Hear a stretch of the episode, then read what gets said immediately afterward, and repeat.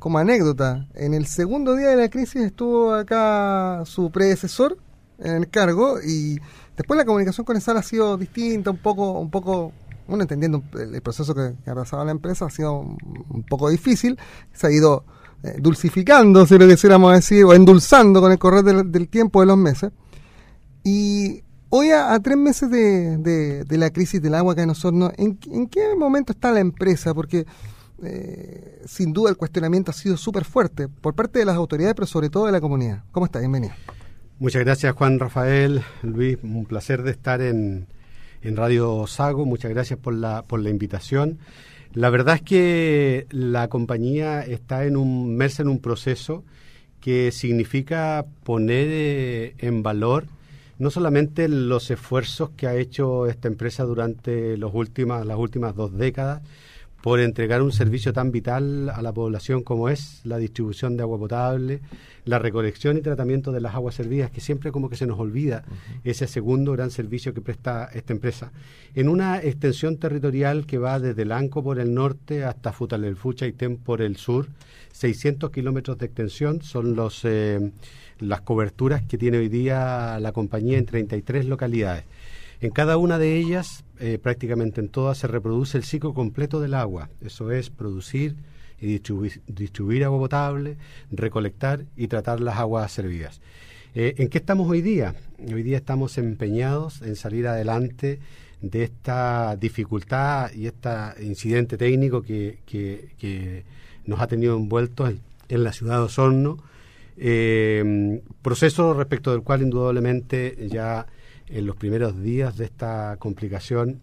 Eh, pedimos las disculpas del caso a toda la comunidad de Osorno y, lo hemos vuelto a hacer cada vez que ha sido necesario y aprovechando esta instancia volvemos a reflejar eso. Creo que fue un proceso doloroso, no solamente para nosotros, que, que, como trabajadores de una industria nos levantamos todos los días pensando en entregar un buen servicio y cuando este se ve interrumpido por un hecho tan desgraciado como hemos vivido, el primer dolor también es de nuestros trabajadores, pero entendemos perfectamente el dolor y la molestia que le causamos a muchos eh, eh, eh, personas que viven en la ciudad de Osorno y que vieron perjudicado el quehacer del día a día.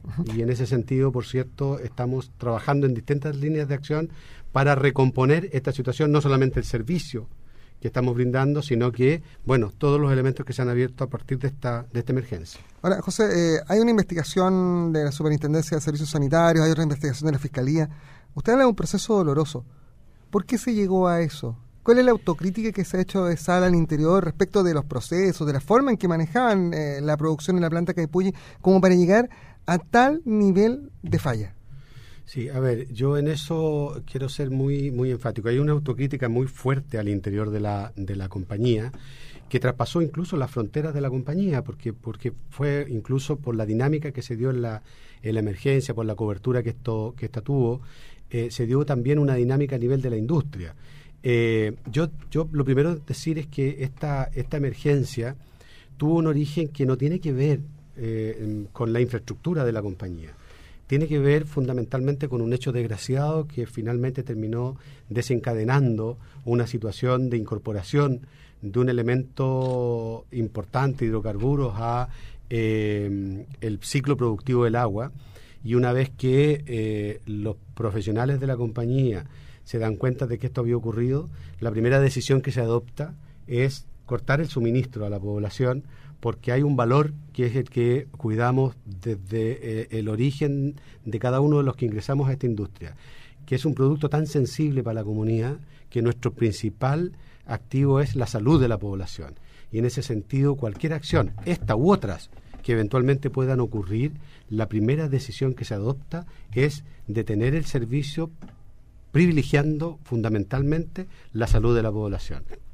Hecho eso, el trabajo posterior fue intentar restablecer con la mayor velocidad posible la dinámica de reabastecimiento normal a la población y si eso no fuera posible, buscar alternativas para que la población pudiera acceder en ventanas de tiempo o bajo otro mecanismo accesos a un elemento tan vital como este. Ahora, eh, José, eh, ustedes asumen de que, de que en ese proceso porque uno entiende al final del día esto es una empresa, eh, cada día de falla a ustedes les cuesta X cantidad de dinero, eh, ya sea en compensaciones o en, no poder desarrollar el negocio.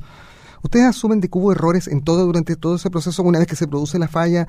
Eh, que, no quiero hablar de intencionalidades, pero sí quiero hablar de errores o, de, situaciones que, no fueron observadas correctamente.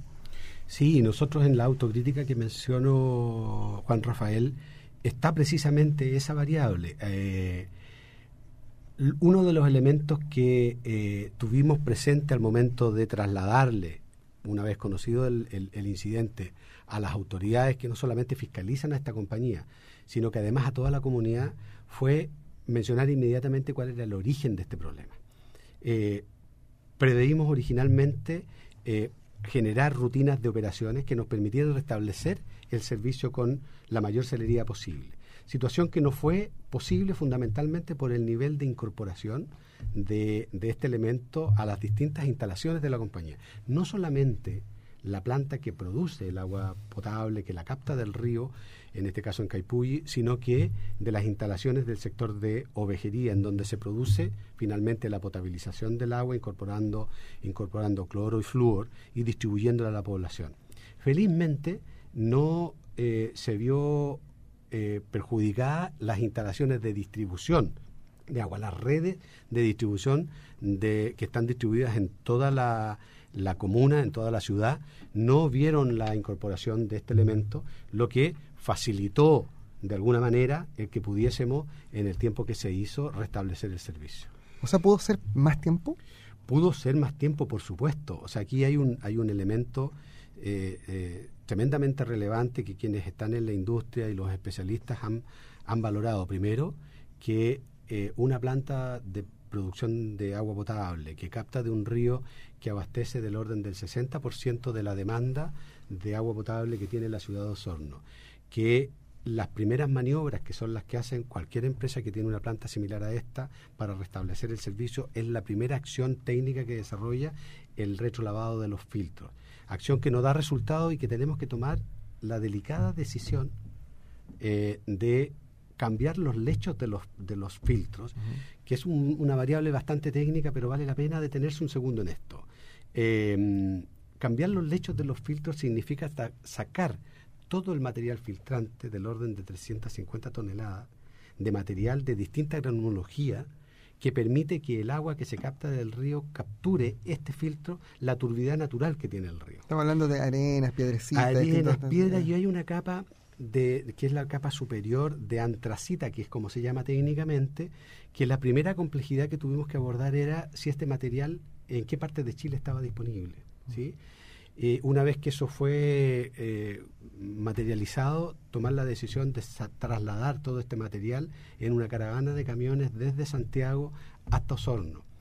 Tomada esa decisión de identificado el contratista que podía hacer esta labor, la compañía tomó la decisión de duplicar esa caravana seis horas después. Salió la primera caravana con estas 350 toneladas de material y seis horas después salió una segunda caravana porque no queríamos tener ninguna dificultad que implicara seguir retrasando el proceso.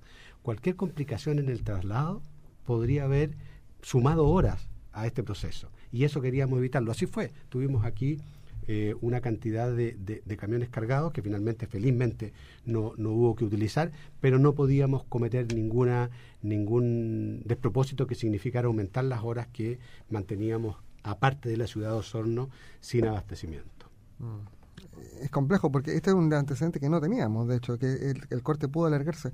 Ahora, uno, uno, empieza a ver la línea de tiempo de proceso, cómo actuó la compañía. Usted no estaba, José, habían otras personas en su cargo y en, los cargos de, toma de decisiones. El análisis que han hecho ustedes al interior de la empresa, ¿hubo errores en esa toma de decisiones o sencillamente estas personas se vieron eh, pasados a llevar en cierta medida, arrastrados por la bola de nieve que era la, la falla y la reacción de la gente cuyo molestia iba creciendo con el correr de las horas? Bueno, la verdad, Juan Rafael, que, eh, personalmente supimos de la noticia de la incorporación de, hidrocarburos eh, a las instalaciones productivas el día jueves en la mañana. Y ese mismo día jueves en la tarde, al final de la tarde, eh, yo estaba presente en Osorno ya, me trasladé desde Santiago, donde estaba mi residencia laboral hasta ese momento, con un equipo de profesionales de en este caso la matriz Aguas Andinas, apoyar al equipo, al equipo local. Está superado el equipo local a esa altura, ¿no? No sé si superado, pero, pero la magnitud de una emergencia de estas características, con la información que estábamos, que estábamos recibiendo, daba cuenta de que efectivamente nos estábamos enfrentando a una emergencia de magnitud importante. ¿No le había ocurrido en Chile a ustedes? Sí, sí, esto ¿Dónde? es, esto es en la misma región metropolitana, recordarán ustedes una incidencia que se tuvo a propósito de las del vertimiento de, de, hidrocarburos también en la zona alta cordillerana. Eh, una, una empresa, no, una empresa de esquí haciendo una maniobra de carga de su de su grupo para su calefacción. Parte de ese combustible se fue al río y Finalmente, eh, parte de eso se incorporó a planta y se iniciaron estos procesos que menciono acá, que permitieron recuperar con bastante velocidad en esa oportunidad eh, el proceso, haciendo las mismas maniobras que comenzamos haciendo acá. La diferencia estuvo en que la oportunidad en que se tomó conocimiento de que efectivamente se había incorporado ese hidrocarburo eh, permitió que ese no se desplazara hacia el interior de los procesos productivos. Ahora, José, acá hubo otro momento que es cuando eh, se decide o se, anuncia la, restitución del agua. De hecho, viene el presidente de la República eh, y resulta que pasan cuatro, cinco horas y de nuevo tiene que salir de circulación del sistema un porcentaje súper importante de, de, Osorno, el sector céntrico. Entiendo que esa es una decisión estratégica también respecto de qué sector cortar. Eh, ¿Fue subestimado eh, el nivel de uso que le iba a dar la gente de Osorno? ¿Qué, qué, hicieron y qué fue lo que ocurrió? Sí, te agradezco mucho la, pregunta, Juan Rafael, porque fue un, hito que marcó un punto de inflexión importante en el, en el desarrollo de la, de la emergencia. Primero señalar que eh, estamos en, el, en, el mismo, en la misma emergencia. Aquí no es que haya existido dos cortes, ¿sí? sino que eh, lo que aquí ocurrió fue que se restableció el servicio el día eh, miércoles 17 de julio. El séptimo día de la línea de tiempo. El, séptimo día, el séptimo día de la línea de tiempo, efectivamente, em, con un trabajo muy fuerte para, como decía recién, eh, recuperar estos filtros, optimizando todos los procesos que permitieron llegar a ese hito eh, y el día miércoles en la madrugada ya teníamos un nivel de producción suficiente que sumado a la producción que siempre estuvo de los pozos profundos que operan en la ciudad de Osorno, que aportan del orden de ese 40% del consumo que menciono, 110, 120 litros por segundo, son producción subterránea en Osorno, eh, teníamos una previsión de producción que nos permitía ya decir el 100% de Osorno el, el, día miércoles está con, con suministro completo. ¿Qué es lo que ocurrió ese día? Lo que ocurrió ese día es que efectivamente teníamos una previsión de mayor consumo porque teníamos un sector, no el 100%, porque ya iba restableciendo ese servicio, estos 110, 120 litros por segundo nos permitían abrir ventanas de abastecimiento a la población. Eso significa que muchos sectores dejaban, sobre todo aquellos edificios que cuentan con centinas de acumulación, la verdad es que en todo el periodo de la emergencia mm, la notaron bastante poco porque llenaban sus centinas en el transcurso de esas ventanas y podían administrar esa agua hasta la ventana siguiente. Eh, por tanto, retomamos el, el, servicio haciendo una previsión de consumos por sobre, por cierto, lo que normalmente consume eh, Osorno, que son del orden de los 420, 430 litros por segundo. Pero ¿qué nos ocurrió ahí?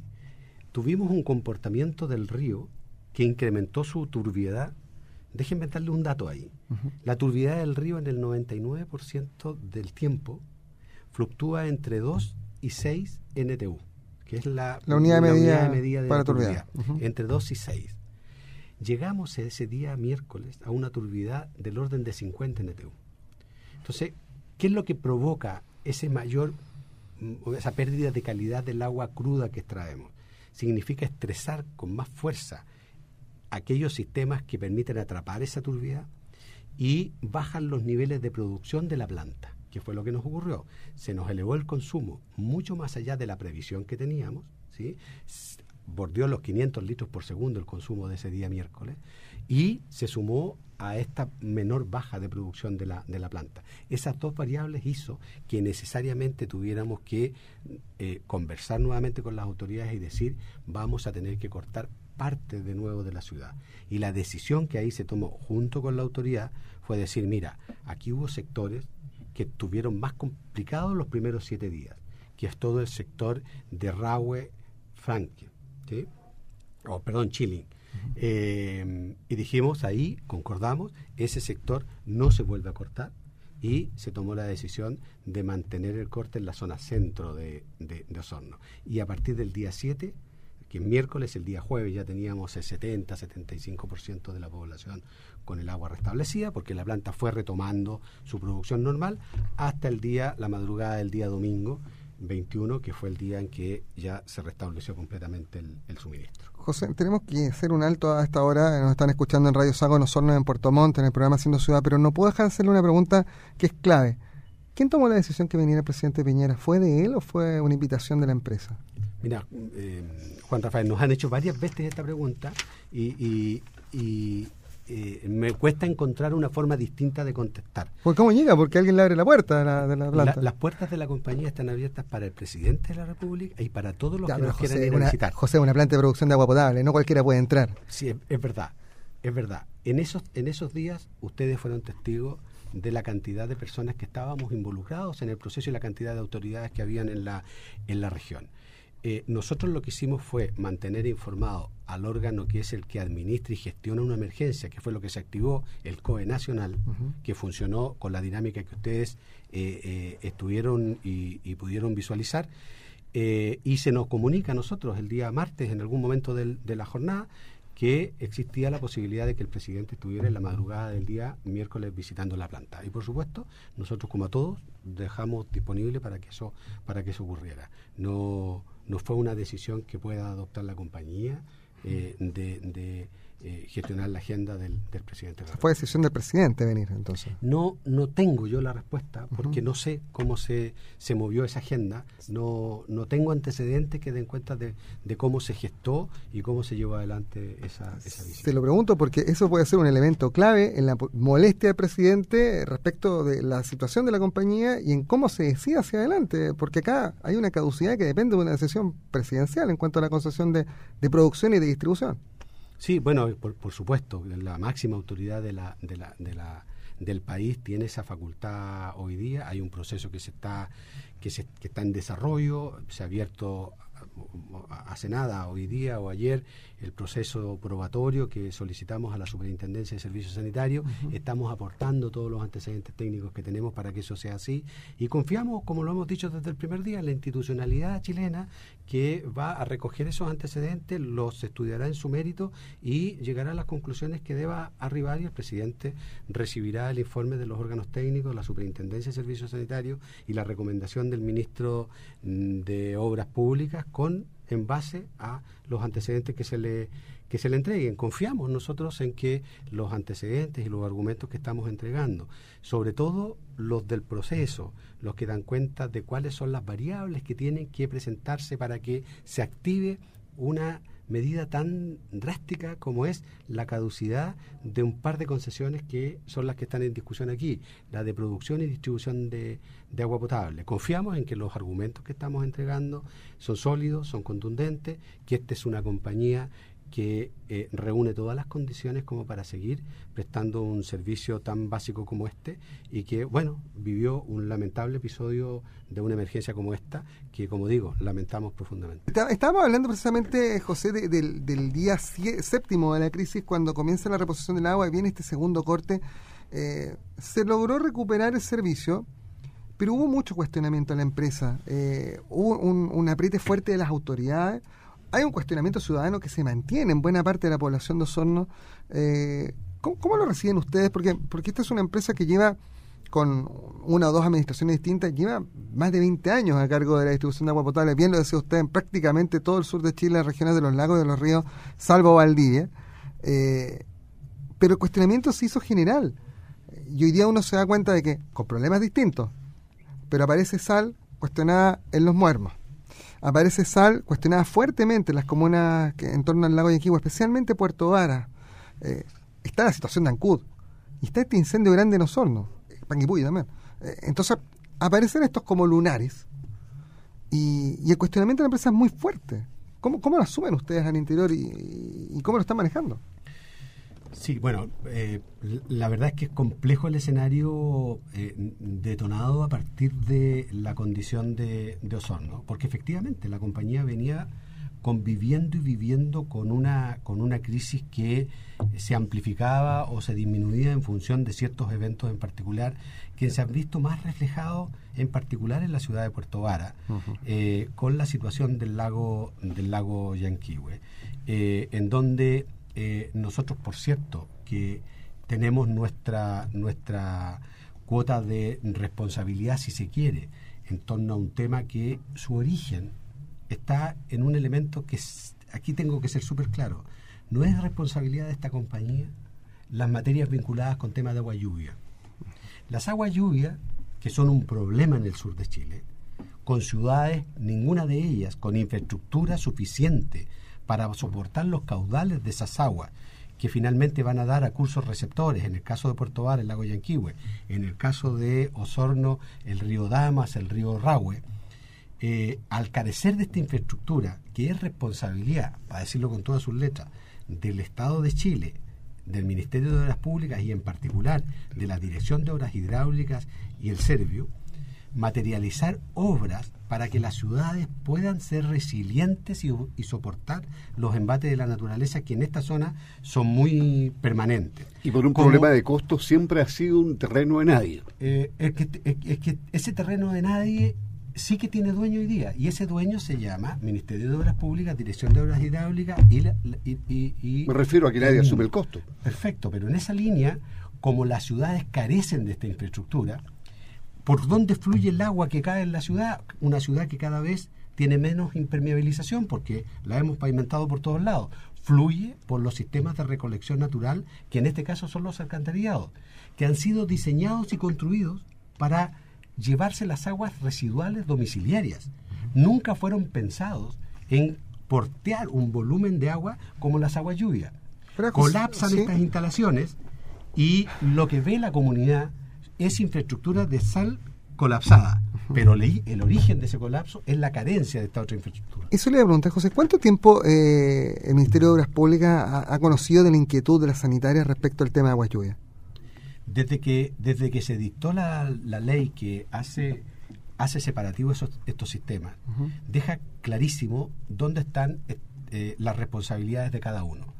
Y desde esa perspectiva mandata a que se generen los planes maestros de agua lluvia, dicho sea de paso, existe una buena noticia en la región de, de los lagos, porque hace un par de semanas atrás el intendente regional eh, dio a conocer que existen ya los recursos para hacer actualizaciones de planes de desarrollo de Osorno, Puerto Montt, Puerto Vara y otras ciudades, eh, y algunos recursos para hacer también inversión, cosa que entendemos va en la dirección correcta. Pero esto va a tomar una ventana de tiempo importante, son inversiones enormes. O sea, bien separar, separar esos conductos in, implica intervenir el corazón de las ciudades. Así es. O sea, yo imagino Puerto Varas, calles estrechas, una ciudad muy turística, eh, entrar a picar en todas las calles va a ser un sacrificio importante para toda la población. Lo va a ser, pero, pero nosotros no vamos a cesar en nuestro empeño porque las ciudades tengan este tipo de infraestructura, así como en su momento se tomó la decisión como país de abordar el tema del saneamiento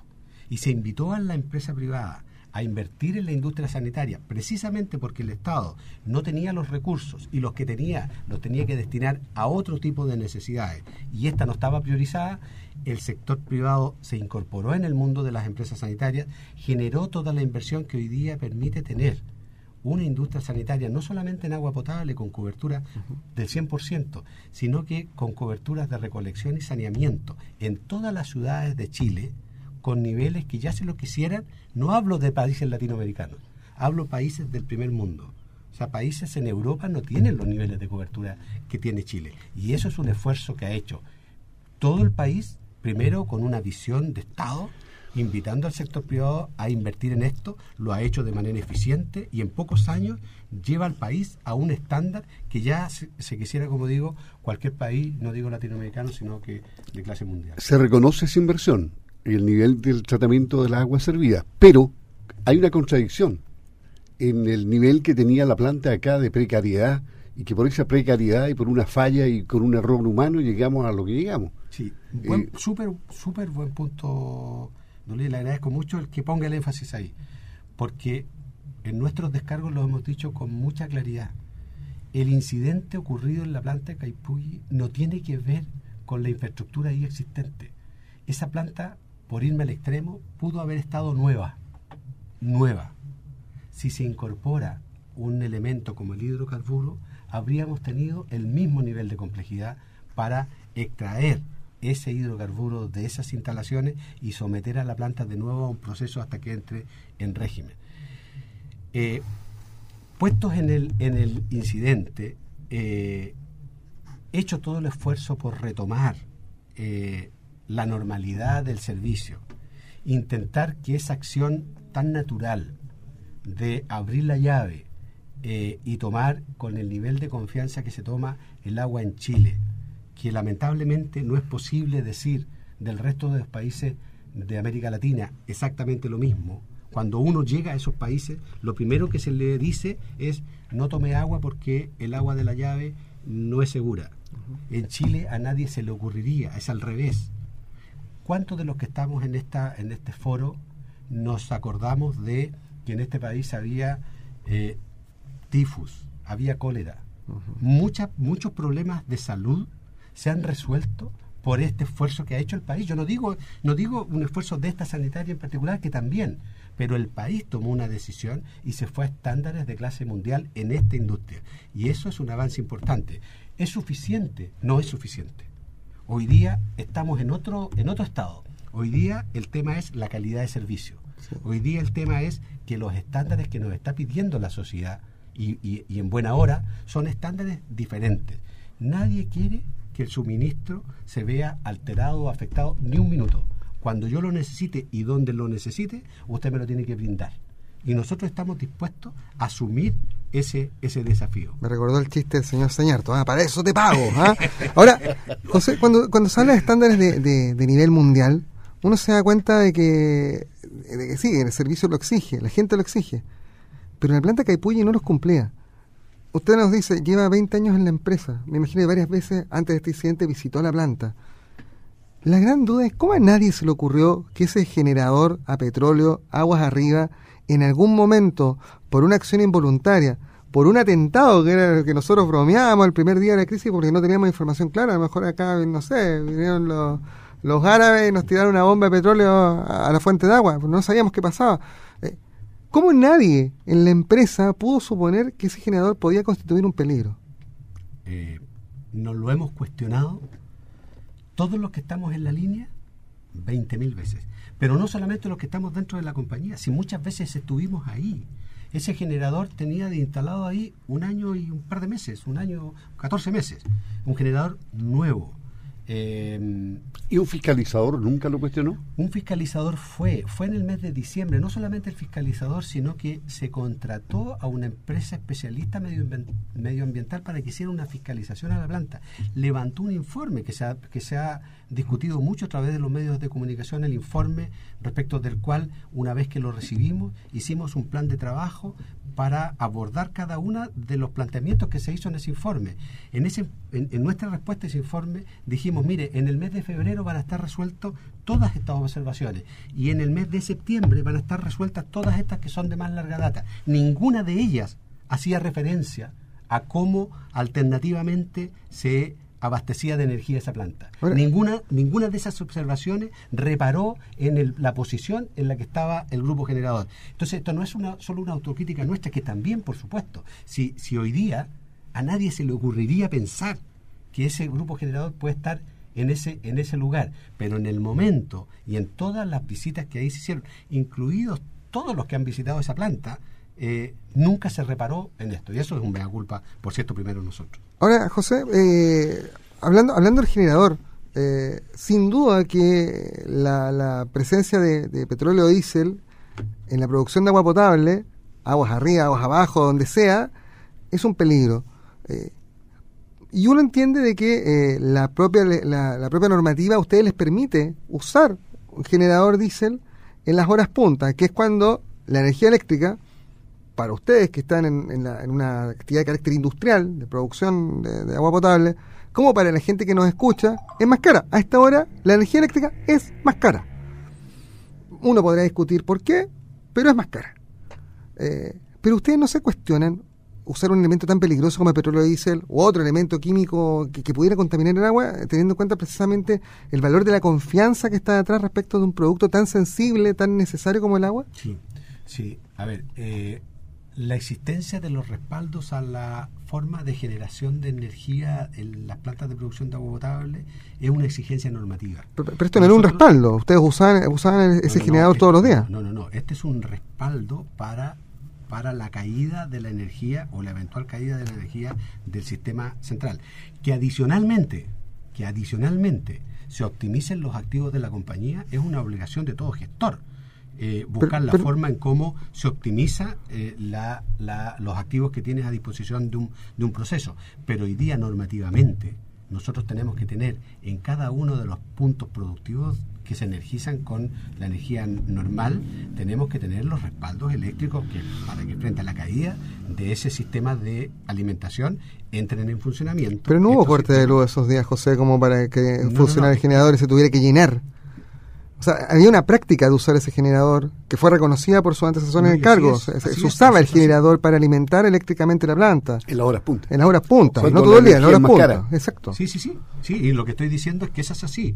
Que, que cuando tengo un activo a disposición que normativamente debo tener para que frente a la caída de eh, la energía eléctrica necesaria para producir el agua, tengo que tener una fuente de energía alternativa, Ajá. que en este caso son los grupos, los grupos electrógenos. Si ese activo lo tengo ahí y tengo la característica de la tarifa que usted me está mencionando de, de la energía eléctrica, legítimo es que haga uso de ese activo para salirme del periodo punta, para utilizar el, el- sistema que tengo de respaldo y producir la energía necesaria para provocar la producción de agua potable de, de la ciudad. Esa es una práctica que, que no es una práctica que tenga sal y que sea cuestionada y que esta es una práctica de todas las empresas que tienen eh, grupos generadores para efectos de optimizar sus procesos. Una más de las obligaciones que tiene cualquier gestor en cualquier administración. Pero no todas las empresas administran un elemento tan sensible como el agua potable. ¿Sí? No una constructora esto, Sí, es producción sí, de agua potable. Sí, usted tiene toda la razón. En eso, aquí el cuestionamiento no es al uso o no uso alternativo de la producción de energía. Aquí el cuestionamiento que del- respecto del cual me he hecho cargo en términos del mea culpa es la posición en la cual está el grupo generador. Ese grupo generador puesto en una posición distinta. eh, la, la- la- la discusión sería al revés. ¿Usted por qué no usa alternativamente ese grupo generador para optimizar costos? Costos que finalmente y eso es un elemento súper importante, finalmente repercuten en cómo esas eficiencias se traspasan a la tarifa. Recuerden que nosotros vamos a competir contra una empresa modelo que optimiza todo. Y la empresa modelo, teniendo estos eh, elementos de producción alternativa, lo va a utilizar. De- desde sí. que ustedes recibieron la infraestructura de la planta de agua potable de Caipulli, por nombrar esta que es el, la- el problema, ¿cuánta inversión se hizo? Porque el Estado la tenía y seguramente tenía una planta precaria, eh, poco moderna. ¿Cuánto la modernizaron ustedes? ¿Qué tecnología le incorporaron? ¿Qué cantidad de plata invirtieron? Más de 155 mil millones que son los que están poniendo ahora para eh, generar un mejor servicio. A ver, muy, muy interesante la pregunta, Luis. Me voy a ir un poquito más global a la, a la respuesta y ya caigo en, en- en la especificidad de, de Caipulli. Eh, ESAL como empresa, como una de las empresas sanitarias, eh, si uno mira la estadística que refleja la superintendencia en sus informes, da cuenta que eh, en términos de inversión por cliente eh, está marcando el número uno o muy cercano al número uno de las empresas en términos de nivel de inversión por cliente. ¿Qué estoy tratando de decir con esto? Que no es que ESAL no viniese invirtiendo en todos estos años en sus concesiones, venía haciendo inversiones muy fuertes en cada una de las líneas de concesión, producción, distribución de agua potable, recolección y tratamiento de agua servida. La planta de Caipulli no estuvo exenta y no ha estado exenta y no lo estará a las inversiones que le permitan mantener el nivel que necesita para dar abastecimiento a la ciudad de, de Osorno. Uno podría decir, ¿le podemos incorporar más tecnología a la planta? Sí, se le puede incorporar más tecnología. ¿Podemos buscar una forma que nos permita tener un resguardo mayor aún al que tenía la planta? Sí, y es lo que estamos acometiendo hoy día. Esos 155 mil millones de pesos de inversión que hemos, eh, que hemos declarado que vamos a ejecutar, 215 millones de dólares en los próximos seis años, eh, vienen a redoblar el esfuerzo inversor de la compañía para incrementar los niveles de eficiencia que andamos buscando ya no solo con los niveles de exigencia que nos está planteando el regulador, sino que pararnos en las exigencias que nos está haciendo la comunidad de Osorno y la comunidad de cada uno de los sitios donde prestamos servicio. Este, este estándar mundial del que hablábamos hace, hace este, un instante. Este estándar que, déjenme darles un ejemplo.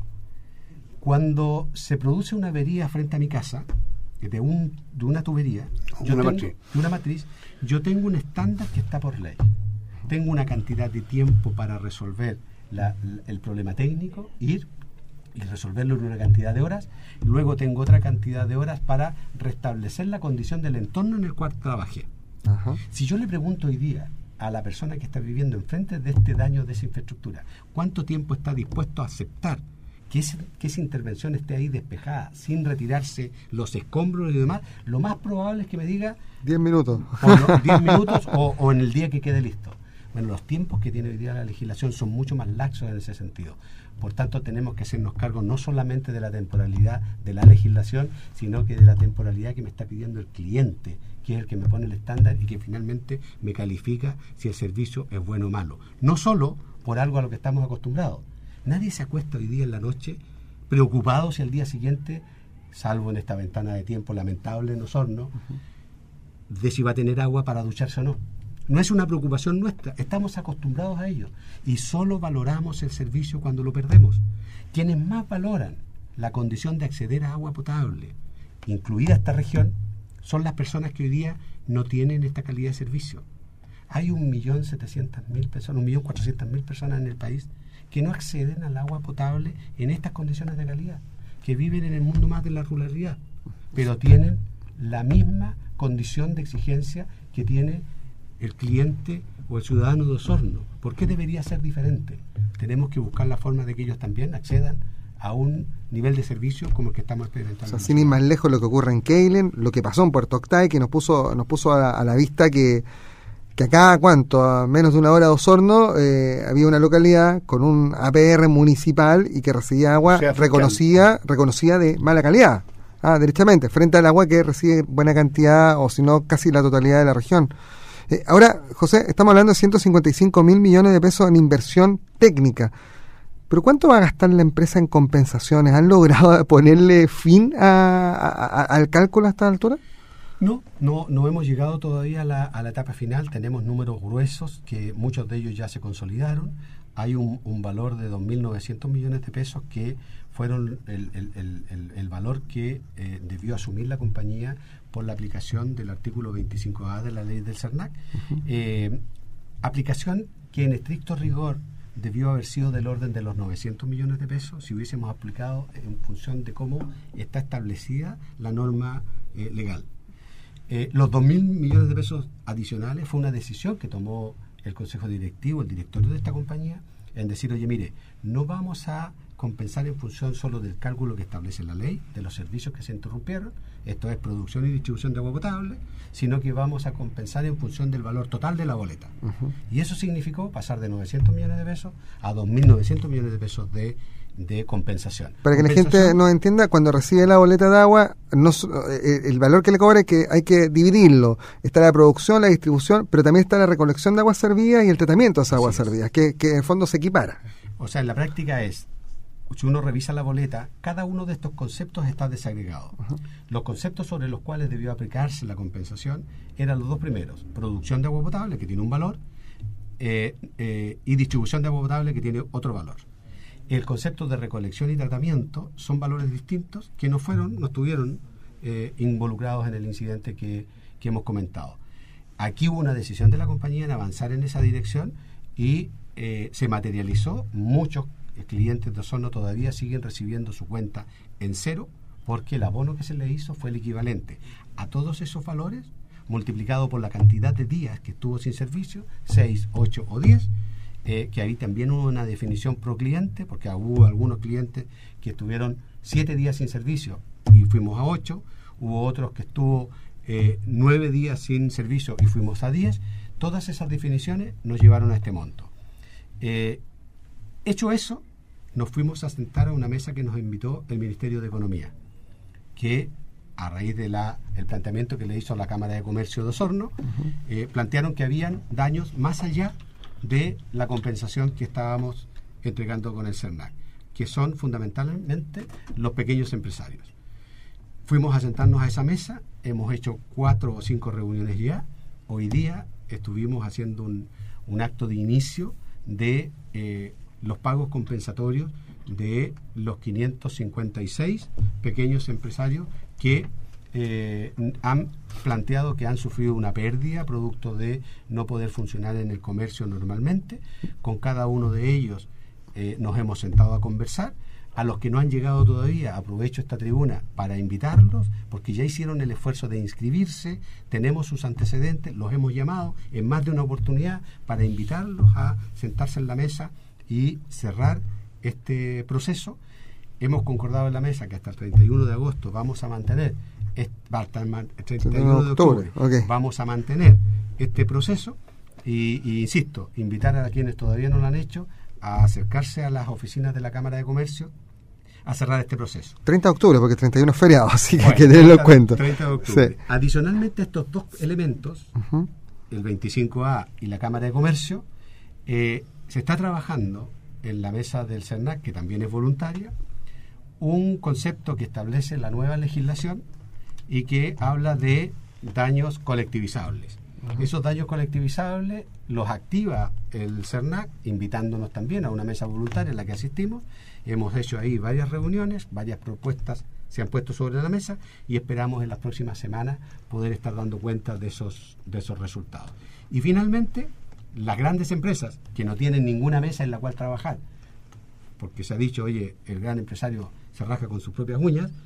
También le hemos abierto una puerta para decir si usted sufrió un perjuicio por esta interrupción del servicio, acérquese, que estamos dispuestos a revisar ese, ese perjuicio que hay que objetivizar, que hay que respaldar, por supuesto, eh, y teniendo esos antecedentes, nos pondremos a disposición de encontrar un, un acuerdo. O sea, eh, estamos hablando de procesos que todavía están abiertos. Sí, tres de ellos a lo menos. ¿sí? Y, lo principal es poder objetivizar, porque en algún momento la Cámara de Comercio eh, parecía un vaso de cerveza.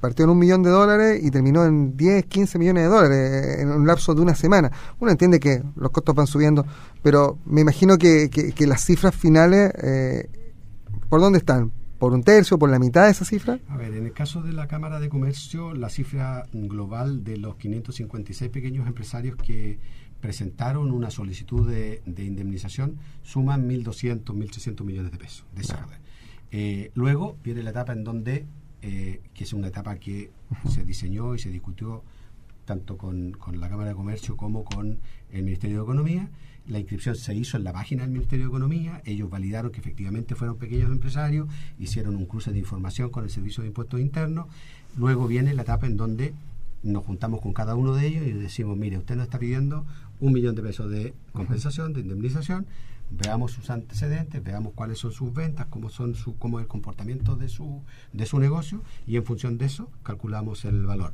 Si se ajusta al valor que nos solicitó, ese es, y si, si hay que no, no se logra respaldar el valor y es menor, será el que el que concluya esa, esa fórmula. Esa es la metodología de trabajo que hemos establecido. En Haciendo Ciudad estamos conversando con el gerente general de ESAL, José Sáez, Juan Rafael Maldonado, también se integra el periodista Eric Paredes. Hola, ¿qué tal? Sí, claro. Eh, y, habíamos dejado este tema planteado, José, respecto de la etapa que, que, que va a pasar ahora, porque, ok, la crisis la conjuraron.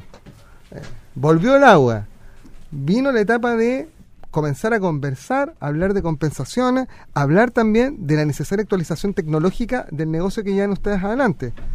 Pero el tema de la confianza, esto es como un jarrón. En la mañana un, amigo usaba ese término y me lo ejemplificaba muy bien con el tema de la selección. Me decía, mira, eh, Claudio Bravo, Arturo Vidal y Gary Medel en algún momento y Alexis Sánchez se van a tener que juntar de nuevo y van a conversar, pero nunca más van a ser amigos. El jarrón se rompió, van a juntar las piezas, las van a pegar con pegamento. Va a servir el jarrón, le vas a poder poner flores, a lo mejor incluso un poco de agua, pero el jarrón nunca más va a ser el mismo. ¿Cómo lo van a hacer ustedes acá, eh, acá en Osorno, en Ancud, en Puerto Varas, en Panguipulli? ¿Cómo se recupera la confianza cuando precisamente usted lo decía, la gente necesita poder abrir la, la llave, llenar su vaso de agua y tomársela sin pensar el agua? ¿Cómo lo hacen? Sí, la verdad es que es una, una tarea difícil, titánica, eh, compleja. Eh, yo creo que aquí no hay un solo camino, no hay una sola fórmula, eh, no es el trabajo de, de, una sola persona.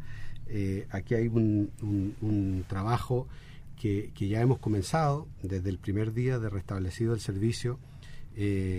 Sabemos el nivel de, de complejidad que estamos, que estamos abordando y que estamos, que estamos enfrentando. Lo primero, es eh, dar la cara, por supuesto, pedir disculpas, también, por supuesto. Eh, aquí hubo gente que se lo pasó muy mal eh, y, que, y que el origen de el que se lo haya pasado mal está en una, en una acción que, que tiene su origen en la compañía y, y desde esa perspectiva caben estas explicaciones y estas disculpas. pero no solamente eso, sino que el paso siguiente fue decir, provoqué un daño, por tanto tengo que hacer una reparación de ese daño que es en la etapa en que estamos. Uh -huh. Estamos haciendo una reparación de ese daño que no es solamente legal, eh, que, que, es a cada mesa que se nos ha invitado a conversar para eh, objetivizar un daño eh, y poder hacer la reparación, ahí hemos estado con toda la disposición para avanzar en esa, en esa dirección. Y luego viene la etapa de decir, oye, a ver, ¿cómo nos sentamos para seguir mirando el futuro? y no solamente centrarnos en, los, en lo que ocurrió y estar sistemática y permanentemente mirando el retrovisor. Yo creo que llegará el momento en donde cada uno de nosotros dará cuenta de qué es lo que fue lo que ocurrió. Eh, creo que, es necesario hacerlo. Nosotros hemos buscado los espacios, en muchos lugares ya se nos ha dado, las organizaciones de Osorno nos han recibido y agradecemos eso. Había un capital social aquí hecho, había aquí no es que esté partiendo eh, un, diseño de eh, ganarse la confianza de, de, la comunidad de Osorno. Eh, todos los que prestan servicios dentro de la, de la compañía son personas que viven en Osorno, son osorninos, y, y, con ellos también hemos hecho un trabajo muy importante porque, porque les duele en primera persona seguir desarrollando su trabajo dentro de la compañía con esta percepción de una ciudad que eh, vivió lo que vivió Osorno. Entonces, lo que estamos haciendo es trabajar desde el origen, desde la base, sentarnos en una mesa, dialogar, contar qué es lo que nos ocurrió, contar qué es lo que estamos haciendo para minimizar no solamente los riesgos de lo que nos vuelva a pasar esto, sino que estar preparados para enfrentar futuras emergencias. Porque sería iluso pensar, eh, Juan Rafael, que no vamos a tener emergencias. Lo que no, lo, no, no, digo que sea el origen producto de un error nuestro, sino que la naturaleza en Chile nos tiene acostumbrados a con cierta frecuencia recordarnos en el país en el que estamos. Y eso nos tiene que encontrar preparados para enfrentar esas emergencias, que serán hídricas, que será de acceso al agua, de un bien tan vital como este y la confianza en que efectivamente nos encuentre preparados a todos está o es un pilar respecto del cual estamos trabajando. Primero, sentándonos a conversar y luego estableciendo miradas de mediano de mediano y largo plazo. Sí. Eh, Eric, vas a, vas a, tomar un poco el micrófono para poder sí, también preguntarle a, a José. Eh, eh, y, y, mientras preparas la pregunta, José, eh, usted lo decía, eh, acá hay un, un, sentimiento de empresa. En algún momento ustedes se convirtieron como los niños símbolos de la negligencia eh, se los hizo ver el presidente, el intendente, y de ahí hacia abajo, hasta probablemente la persona en la calle que, que era usuario de su servicio. Al final, eh, ahí hay un, un, capital, pero también está un peligro, ¿no? De poder responder en lo, en lo, que la gente está esperando ahora. Sí, yo creo que más que verbalizar respuestas respecto de estos cargos y estos carteles que te ponen de, de negligencia, falta de profesionalismo, lo que tenemos que hacer, eh, y, el, y eso es lo que estamos convencidos, es trabajando todos los días con mucha fuerza y con mucha convicción respecto de la necesidad de ir dando saltos importantes en términos de eh, ir mejorando permanente y sistemáticamente la calidad de servicio. Esa es la línea del desde. Luego, estas compañías que forman parte de una comunidad, el formar parte de una comunidad significa hacerse cargo de su evolución y de su desarrollo. Estas compañías no son solo las que prestan un servicio tan básico como este, que la confianza, como decíamos recién, es que nunca me voy preocupado a dormirme en la noche pensando si el día siguiente voy a tener agua para poder cumplir las necesidades básicas que, que todos tenemos. Eso hoy día felizmente en la mayoría de las ciudades del país no ocurre. No existe esa preocupación porque existe confianza en términos de los servicios que se prestan. Ganado eso, creemos que es el desde.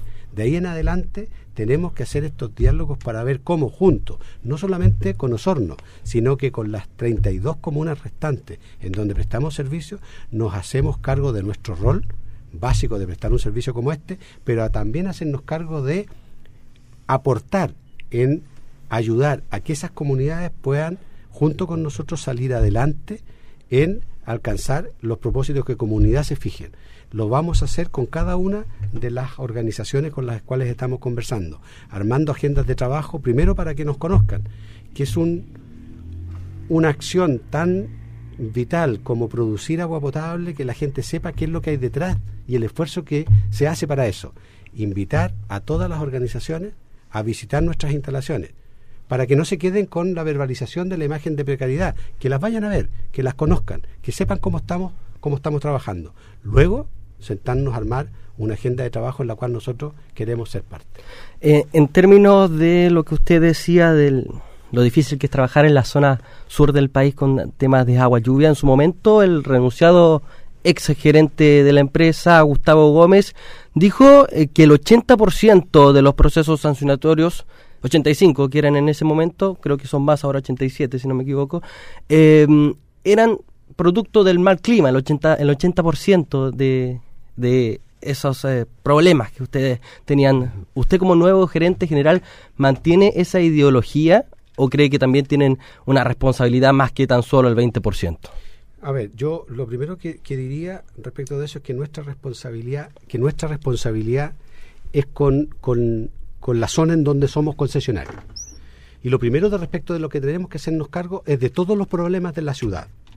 Pero hacernos cargo de todos los problemas de la ciudad significa estar al lado de la gente que se ve inundada, ¿sí? en periodos de lluvias importantes en la ciudad, por la carencia de infraestructura de agua lluvia. También es nuestro problema el que esa gente esté inundada. Es una gente que está sufriendo con las inclemencias del tiempo y una ciudad que no ha sido capaz de planificarse con la debida eh, eh, eh, condiciones para que no sufra esos embates de la naturaleza. Dicho eso, nuestra infraestructura también se ve perjudicada por la inexistencia de infraestructura de agua lluvia en la ciudad. Colapsan nuestras instalaciones. Es lo que ve la ciudad. Y cuando, cuando ve una infraestructura colapsar, porque no está diseñada ni construida para llevar esos volúmenes de agua lluvia que se incorporan a estas instalaciones, repercute su rabia, su enojo contra esta compañía. Y se nos inician procesos sancionatorios por distintas instituciones públicas. Y esa es la que hacía referencia Gustavo en la respuesta que seguramente dio en su momento. El 80 o 80 y algo por ciento de los inicios de procesos sancionatorios tienen su origen en colapso de infraestructura producto de temas de inexistencia de infraestructura de agua nos complica, nos duele, no, no, nos, nos lleva a gastar energía en defender causas que tienen su origen en un problema que nos está generando la compañía. Lo hemos tratado de decir en los distintos foros, en los distintos escenarios en donde nos han, nos han invitado. Eh, pero me quedo con el inicio de la respuesta que le estoy dando. Queremos estar al lado de la comunidad que está sufriendo porque efectivamente no existe esa infraestructura y vamos a eh, instalar el tema con toda la fuerza que podamos para que esa infraestructura llegue a construirse. ¿Cómo está Caipuy ahora? ¿Sí igual? Mira, más que verbalizarlo yo, quiero hacer realidad lo que estoy diciendo recién. Yo creo que no solamente el mundo social al que, al que estamos invitando a visitar la planta, sino que también los medios de prensa tienen que ir a visitar esas instalaciones y ustedes dar cuenta de cómo, de cómo la están viendo. Eh, el estándar el estándar que hoy día tiene esa planta está produciendo el volumen de agua que, que necesita la, compañ la compañía para abastecer Osorno, eh, pero es bueno que la visiten y, y vean con sus propios ojos cómo Pero está antes de visitarla, ¿cómo está ahora? ¿Está con el mismo estanque que estaba al lado en ese momento? Eh, no, está funcionando eh, eh, ese estanque. Hoy día hay peritajes que se están ejecutando todavía, tenemos un impedimento de poder de poderlo mover. Eh, obviamente que está fuera de uso esa, esa parte de la instalación. Tenemos un, un respaldo de extracción de agua del río de una manera distinta, técnicamente distinta, que nos permite asegurar que efectivamente vamos a poder sacar los volúmenes de agua que Osorno necesita. En ese momento también se cuestionaba que todos los residuos que se estaban limpiando eh, eran botados al río Rahue, algo que era preocupante porque de ahí mismo se sacaba el agua para producir. Eh, algo que no sabía el intendente en su momento también. Y es por eso también la otra pregunta, ¿cómo recuperar la confianza de las autoridades, no de la población? Ya que en su momento habían dimes y diretes entre lo privado y lo público. Primero porque eh, la, la autoridad no tenía idea muchas veces qué era lo que estaba pasando, porque la empresa no se lo informaba. Lo sabía incluso esta frase típica de me enteré por la prensa. Claro. Exactamente. Y también se hizo venir al presidente de la República que le hicieron decir que el problema ya estaba solucionado. Y posteriormente ya se sabe lo que pasó. ¿Cómo recuperar también la confianza de la autoridad de gobierno? Sobre todo porque tienen que seguir interactuando con las autoridades. Exacto. Sí, a ver, eh, dos cosas ahí. Eh, me quiero hacer cargo del, del, del tema de la transparencia y, y el acceso a la información. La compañía siempre, siempre, y, y doy fe de ello porque estuve, a partir del segundo COE, en todos estuve presente. La información que disponibilizamos a las autoridades fue la que teníamos en ese momento. No había más información que entregar porque no existía más información. Cuando se nos pedía un día y una hora en la que se iba a restablecer el servicio, trasladábamos con toda la claridad necesaria de que estábamos realizando un proceso respecto del cual era imposible poder aproximar ese valor. No era un, no, era un elemento que tuviéramos a la mano y que estuviéramos ocultando y no quisiésemos entregárselo a la autoridad. Dicho esto, Perdón, José, ¿les pedían, a ustedes les exigían comprometerse con día y hora para reponer el servicio a las No- autoridades? No, no sé si la palabra es exigencia o no, pero yo entiendo a la autoridad que, que tiene tras de ellos una presión ciudadana muy fuerte, que lo que quiere son certezas, en una condición que lo único que teníamos que administrar eran incertezas. Dar certezas en ese momento es tremendamente complejo, muy difícil.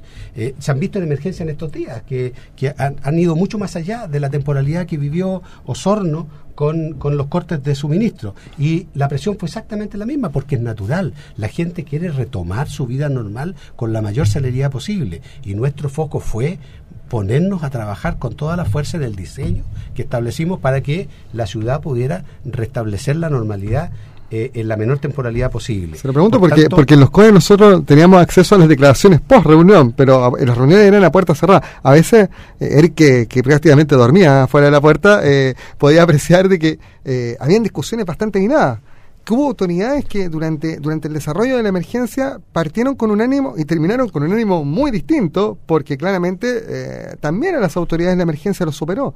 Entonces, eh, se lo pregunto por eso, porque, porque claro, la, la- permanente eh, frase de las autoridades es que la empresa no entregaba toda la información, la empresa nos mintió, la empresa le mintió a la gente. Son acusaciones bastante duras por son, parte de la son fuertes, todo, todo esa, toda esa dinámica de esos días da cuenta de, de la complejidad que tenemos que abordar hoy día en los diálogos que estamos haciendo con las autoridades y con las comunidades, eh, haciendo referencia y le a los mismos elementos que ustedes están poniendo sobre la mesa, sobre la mesa hoy día. Eh, tenemos posición respecto de cada uno de esos. Yo, yo doy fe de lo que viví, del proceso en el cual estuve, eh, que en ningún momento, teniendo información y certeza, por alguna extraña razón, que, que no, no, no, no entiendo cuál podría ser el origen, no quisiésemos disponibilizar esa información, por, por como digo, por una razón que, que no logro entender en este momento, no, no estaba dentro de, de la forma de actuar en ese momento, ni lo ha estado nunca dentro de esta compañía.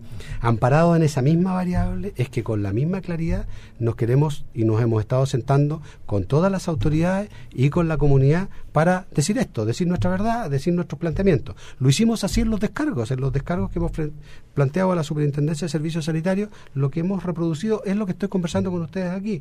Todo lo que vivimos, todo lo que hicimos, toda la documentación que se generó y los respaldos que se eh, generaron en ese momento para desarrollar el proceso que permitió una emergencia de esta magnitud tenerla resuelta en 10 días. Yo tengo una pregunta quizás muy sencilla, pero igual es, eh, ¿quién tuvo la culpa aquí? ¿Quién tuvo la culpa de la emergencia? ¿Quién, la empresa, un trabajador? A ver, frente a la comunidad, nosotros no, no, no podemos trasladar y decir esta es la responsabilidad de, de tal persona y dar, y dar, dar nombre. Aquí eh, hay, hay responsabilidades corporativas, por supuesto, eh, pero son responsabilidades que tendrán que determinarse en los procesos que están en curso. O sea, pero antes de que la justicia no diga nada, o el Estado, la superintendencia no diga nada, la culpa no fue de nadie. No, no estoy diciendo eso. Lo que estoy diciendo es que hacemos nuestra pu- culpa, pedimos las disculpas de los efectos que provocó esto. Eh, lo hizo en su momento quien fuese quien fuera presidente del directorio de esta compañía, máxima autoridad en ese momento, pidió perdón a través de los medios de, comunicación. Lo hemos hecho nosotros en reiteradas ocasiones. Dicho eso, aquí hay una institucionalidad que funciona, que ha funcionado en este proceso y en muchos otros. Una institucionalidad que está siguiendo el camino normal de investigación. Dejemos que esa institución llegue a sus conclusiones y a partir de sus conclusiones abrimos el debate y no tenemos ningún inconveniente en sentarnos en esta mesa de nuevo y hacer las discusiones que correspondan. Pero, pero, ahora, José, la autocrítica interna, eh, ese, ese diálogo interno al interior de la empresa, del que hablábamos en el comienzo de, este- de esta conversación, eh, indica que ustedes asumen la responsabilidad. Eh, más allá de, la acción negligente o accidental de este trabajador, que era la única persona a cargo de la producción del agua potable del 60% de Osorno, más allá de esa acción particular, la empresa asume la responsabilidad de lo que ocurrió. Pero, pero eso, Juan Rafael, eh, siempre, cualquier situación que ocurra y que su origen eh, sea una discontinuidad del servicio, siendo nuestra obligación mantener una continuidad y condiciones de calidad, siempre los ojos van a estar puestos en esta, en esta compañía. Y nosotros no eludimos, no eludimos esa, esa condición, pero con la misma claridad queremos decir que cuando el servicio funciona adecuadamente, como tiene que ser por lo demás, ¿sí? en normalidad, también somos responsables de eso. En el 99% de los casos, en cuando esto funciona, los que somos responsables de que funcione, somos todos los que estamos dentro de la compañía, incluido toda la línea de, de funcionamiento de los procesos que desarrollamos para que las 24 horas del día y los 365 días del año, las comunidades que abastecemos tengan confianza en que están recibiendo un servicio con las condiciones de calidad a las cuales los tenemos acostumbrados. Nosotros queremos no solamente mantener ese estándar, sino que sistemática paulatinamente incrementar esos niveles, porque como decíamos hace un minuto atrás, los niveles de exigencia que está incorporando hoy día las comunidades son mucho más elevados y nosotros queremos estar en ese nivel. La, última, José, porque ya estamos muy pasados del tiempo y tenemos que, que- que terminar lamentablemente esta conversación, que no va a ser la última, usted lo dijo, ya quedó absolutamente comprometida a, cuando se terminen la- los procesos e, ir actualizando el diálogo. ¿Hay confianza dentro de SAL respecto de que los argumentos que han presentado las autoridades permitan que no venga esta decisión presidencial de caducar la concesión? O sea, uno de los puntos es la poca imparcialidad de las que ustedes se Claro, manifestaban. están- pero, pero- pero digamos, ¿hay confianza en, en que no se va a caducar la concesión? Nosotros tenemos plena confianza de que la línea argumental que ha levantado la compañía en términos de las condiciones que deben darse para que se active el proceso de caducidad en esta en este incidente no se no, no concurren, no existen. Eh, y esa convicción es la que nos permite eh, estar desarrollando un plan de trabajo que apunta a recomponer esta condición de normalidad primero en términos del servicio técnico que prestamos y luego avanzar en líneas de actuación que signifiquen eh, recuperar la forma en cómo queremos mantener los diálogos y relación con cada uno de los stakeholders que tenemos vínculos y con la comunidad en general. Yo tengo una duda, así como para ir cerrando. ¿Qué pasó con el trabajador? El colega hoy día está haciendo uso de una licencia médica. eh, debería eh, retornar a, a- a sus labores en las próximas en las próximas semanas. No hay una decisión adoptada con él. Nos vamos a sentar cuando, cuando se reincorpore a, hacer una conversación con él. Hay un, hay un, un entorno complejo eh, y, merece todo nuestro respeto como, como trabajador de muchos años de la compañía. ¿Aumentaron, ¿eh? ¿Aumentaron dotación de trabajadores? Porque había uno en su momento. Eh, sí, sí, hoy día hay una, una dotación mayor. hay vigilancia que, que, obviamente pusimos adicional en, en ese sector y en distintos en distintos lugares. me quedo con, con, un detalle de lo que dijo José en esta última respuesta. usted es el gerente general de la empresa, usted está a cargo de esta empresa para usted es un colega. No es un trabajador de la empresa, es un compañero de trabajo. Para mí, para mí, todos los trabajadores de la compañía son un eslabón tremendamente relevante. Este hecho lo ha demostrado. Un, elemento más que ha demostrado este hecho es que es un eslabón más. Y, y, y, aunque suene cliché, voy a usar la frase, la fuerza de la cadena es la potencia que tenga el más débil desde sus eslabones. Esa es la potencia que tiene la cadena. En esto, esto funciona así. Eh, somos un equipo que tenemos que seguir reforzando, que tenemos que seguir redoblando nuestros esfuerzos para ser cada día más eficientes, porque hay una comunidad que nos lo exige. Eh, hay una comunidad que no está dispuesta a aceptar estándares de calidad distintos a los que ellos estiman que deben cumplirse de cara a un servicio tan básico como el que estamos hablando. Nadie se cuestiona, no solamente en Osorno, sino que en Chile, cuando alguien está regando el pasto y viene un niño a tomar agua de esa manguera eso es confianza. Eso es confianza en que ese niño no se va a enfermar producto de que está tomando agua de ese, de ese elemento. Esa confianza en ese producto es la que tenemos que, en el caso de Osorno en particular, volver a retomar esa senda que nos permita trabajar una agenda de futuro en donde crezcamos juntos con todas las organizaciones de la comuna de Osorno. Va a ser la primera de varias conversaciones. Eh, y quiero cerrar con esto. Cuesta encontrar que después de una crisis tan grande, un ejecutivo de una empresa vaya a un medio de comunicación y responda con agenda abierta, con sinceridad, las preguntas. Eh, de verdad, José Sáez, gerente general de SAL, le quiero agradecer que nos haya acompañado. Que no sea la última vez. Usted ya acá se comprometió, eh, vamos a ir, cada vez que cierre un ciclo lo vamos a estar llamando a, que venga a conversar con nosotros de esos cierres. Eh, es bueno entregar buenas noticias, es bueno poner la cara cuando las situaciones son complejas. Los tiempos los puede discutirlo, pero, pero es súper bueno poder hacerlo. Eh, pero sobre todo pensando en nuestros auditores, la gente que lo pasó mal por 7, 8, 10 días, es bueno escuchar respuestas y ojalá que las respuestas de los organismos técnicos, los que tienen que tomar decisiones ahora, eh, sean técnicas. ¿ah? y que no, y no sean revanchismos, sean yo, técnicas. Yo quiero, quiero despedirme de ustedes primero agradeciendo a, a Radio Sago la gentileza de, invitarnos, de darnos este espacio. Es un medio de comunicación que tiene una cobertura enorme, eh, por tanto agradecemos este espacio de poder llegar con nuestro, con nuestro mensaje, que es un mensaje simple, como, como somos la, gente del sur. Eh, somos simples, somos simples, nos miramos a la cara y cuando cometemos errores eh, los reconocemos, pedimos disculpas, intentamos reparar el daño y a partir de ahí eh, intentamos seguir conviviendo de la mejor manera posible eh, con, nuestra, con nuestras virtudes y con nuestras falencias, pero siempre poniendo por delante el bien común, poniendo por delante los sueños y anhelos que comunidad, como comunidad tenemos. Y nosotros eh, estamos convencidos que formamos parte de, de, cada una de las comunidades donde prestamos servicios y formar parte significa hacerse cargo de esos anhelos y ayudar y colaborar para que eso se haga en realidad. Gracias, José, por acompañarnos.